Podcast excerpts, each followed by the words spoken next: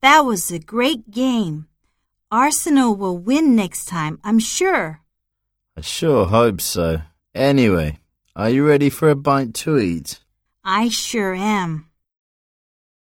Do they do hot food in here as well as drinks? Yes, but it's not table service.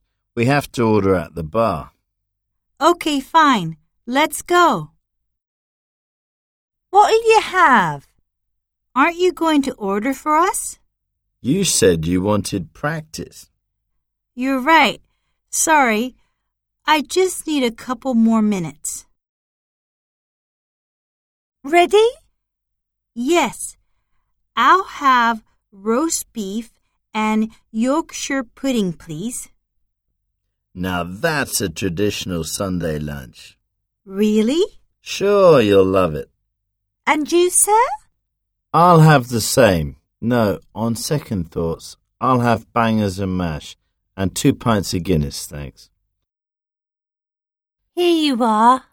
Now, this is what I call a real Sunday out a football match and then a pub lunch.